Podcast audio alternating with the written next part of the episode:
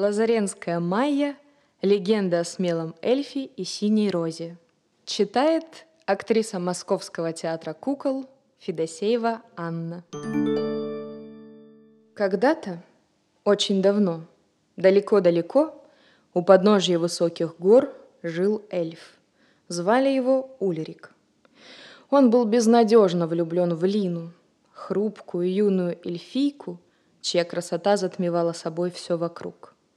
Ее золотистые волосы струились по плечам, лицо было словно вылеплено из фарфора, а голубые глаза казались настолько светлыми, будто высечены изо льда.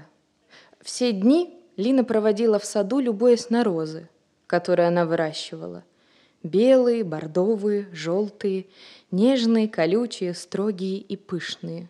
Таких прекрасных цветов не встретишь ни у кого в округе. Но кроме своих роз, Лина не замечала и не любила ничего и никого. Напрасно Ульрик дарил ей подарки, читал свои стихи. Она лишь смеялась в ответ, и цветы в саду вторили ей эхом. «Ты смешон, смешон, смешон!» разносил во все стороны ветер. И Ульрик возвращался домой, гадая, чем покорить надменную красавицу. «Как мне завоевать твое сердце?» спросил однажды в отчаянии Ульрик. Что я должен сделать, чтобы ты обратила на меня внимание? Принеси мне такой цветок, что не видел ни один эльф в нашем королевстве, высокомерно ответила Лина. Я хочу, чтобы в моем саду цвела роза, синяя, как ночное небо, с серебряными звездочками на бархатных лепестках. «Но где же я найду такую розу?» – в недоумении спросил Ульрик. «Это не моя забота», – отмахнулась девушка. «А до тех пор можешь не показываться мне на глаза. Твои глупые стихи скучны, подарки мне надоели, я не хочу тебя видеть». Понурившись, эльф пошел прочь. На следующий день Ульрик облетел всех знакомых, ожидая, что кто-нибудь подскажет ему, где найти удивительный цветок. Но все только растерянно пожимали плечами, никто и не слышал о чуде. Солнце клонилось к горизонту, когда Ульрик подлетел к одиноко стоящему дому, в котором жил старый, мудрый эльф. Он не любил гостей и редко пускал их на порог, но если верить молве, он знал ответы на любые вопросы. Это была последняя надежда Ульрика. Мудрый эльф сидел в кресле качалки и задумчиво глядел в небо, не замечая Ульрика, а тот долго не решался беспокоить старика. «Зачем ты пришел?» – спросил вдруг эльф Ульрика, когда тот почти решился обратиться с просьбой о помощи. «Разве я могу тебе чем-то помочь?» Старик спросил совсем тихо, но Ульрик все равно вздрогнул от неожиданности. «Я должен найти розу цвета ночного неба с серебристыми звездочками на бархатных лепестках. Но никто не может мне сказать, где она растет. Я готов полететь хоть на край света, лишь бы достать этот цветок. Есть такая роза, задумчиво произнес мудрый эльф. На вершине самой высокой горы, среди холодных льдов и сверкающих снегов, она распускается раз в две недели всего на одну ночь. Днем она стоит неприметная, словно засохший стебелек, но стоит ей раскрыть лепестки, и тогда даже горы любуются на необыкновенную красоту. Все тролли и гномы в эту ночь поднимаются на вершину, чтобы посмотреть на дивное чудо. Но знай, что это самый прекрасный, но и самый коварный цветок на свете. «Но в чем же его коварство? Я полечу на вершину горы и достану эту розу!» — воскликнул Ульрик. «Нет, мой юный друг, эту розу нельзя сорвать. По приказу старого тролля горы оберегают ее. Большое несчастье будет с тем, кто попытается забрать розу. Горы обрушат на него ледяные глыбы, занесут холодными снегами. Никогда ему не видать ни света, ни солнца. Но девушка, которую я люблю, ждет от меня только этот цветок. Без этой розы она на меня и смотреть не станет, грустно промолвил эльф. О, тогда это самая жестокая девушка на свете ответил мудрец. Она не стоит тебя, мой юный друг. У нее ледяное сердце, раз она послала тебя на верную гибель. Подумай об этом. Но Ульрик не собирался ни о чем думать. В ту же ночь он полетел к заснеженной вершине самой высокой горы. Приземлившись на выступ, он стал ждать наступления ночи. Но ни в первую ночь, ни во вторую ночь Роза не раскрыла свои лепестки. Прошла неделя, а эльф терпеливо сидел на выступе и ждал, когда распустится необыкновенный цветок. Холод пробирал его до самых косточек. Налетевший вдруг ветер грозился подхватить и унести эльфа в царство вечных льдов.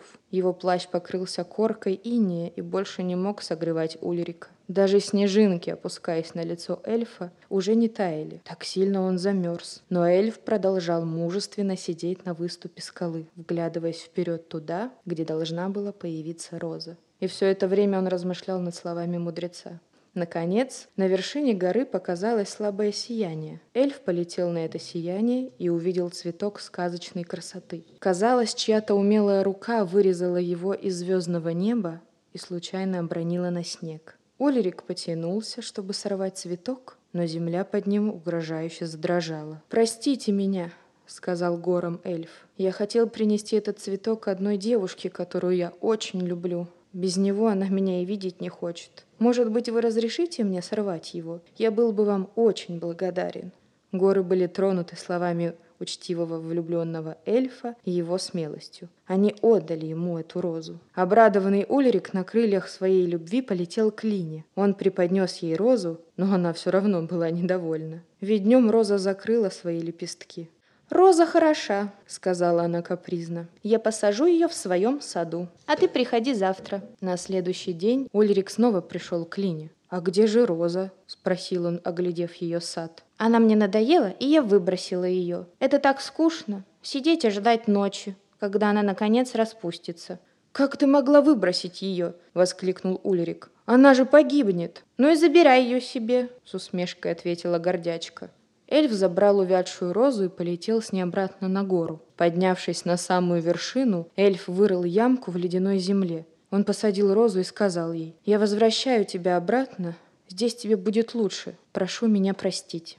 Потом он еще долго сидел в задумчивости на том выступе, на котором он провел столько ночей. Наконец, Улерик собрался лететь домой. На прощание он неожиданно наклонился к цветку и поцеловал нежные лепестки розы. И вдруг Земля задрожала, поднялся сильный ветер, со скал посыпались ледяные глыбы. Цветок стал расти, расти, расти. Вдруг он превратился в прекрасную эльфийку с волосами цвета ночного неба, в которых искрились крохотные серебряные звездочки. «Кто ты?» — спросил растерянный эльф. «Я Рози», — ответила девушка.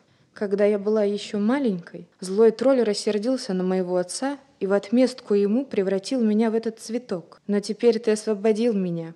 Так полетели со мной, позвал ее Ульрик. Но как только он произнес эти слова, земля задрожала еще сильней. Старый тролль увидел, что его чары сняты, и ужасно разозлился. Он стал топать ногами, из гор полетели ледяные глыбы, поднялся страшный ураган. С неба обрушилась снежная туча, белые хлопья летели, летели, и не было им конца. Ульрик и Рози вскоре были по пояс в снегу. Они не могли сдвинуться с места, и казалось, что им никогда не справиться с разбушевавшейся стихией. «Если мне суждено погибнуть на этой вершине, я не боюсь, ведь я хотел лишь помочь тебе», — воскликнул Ульрик. «О, горы!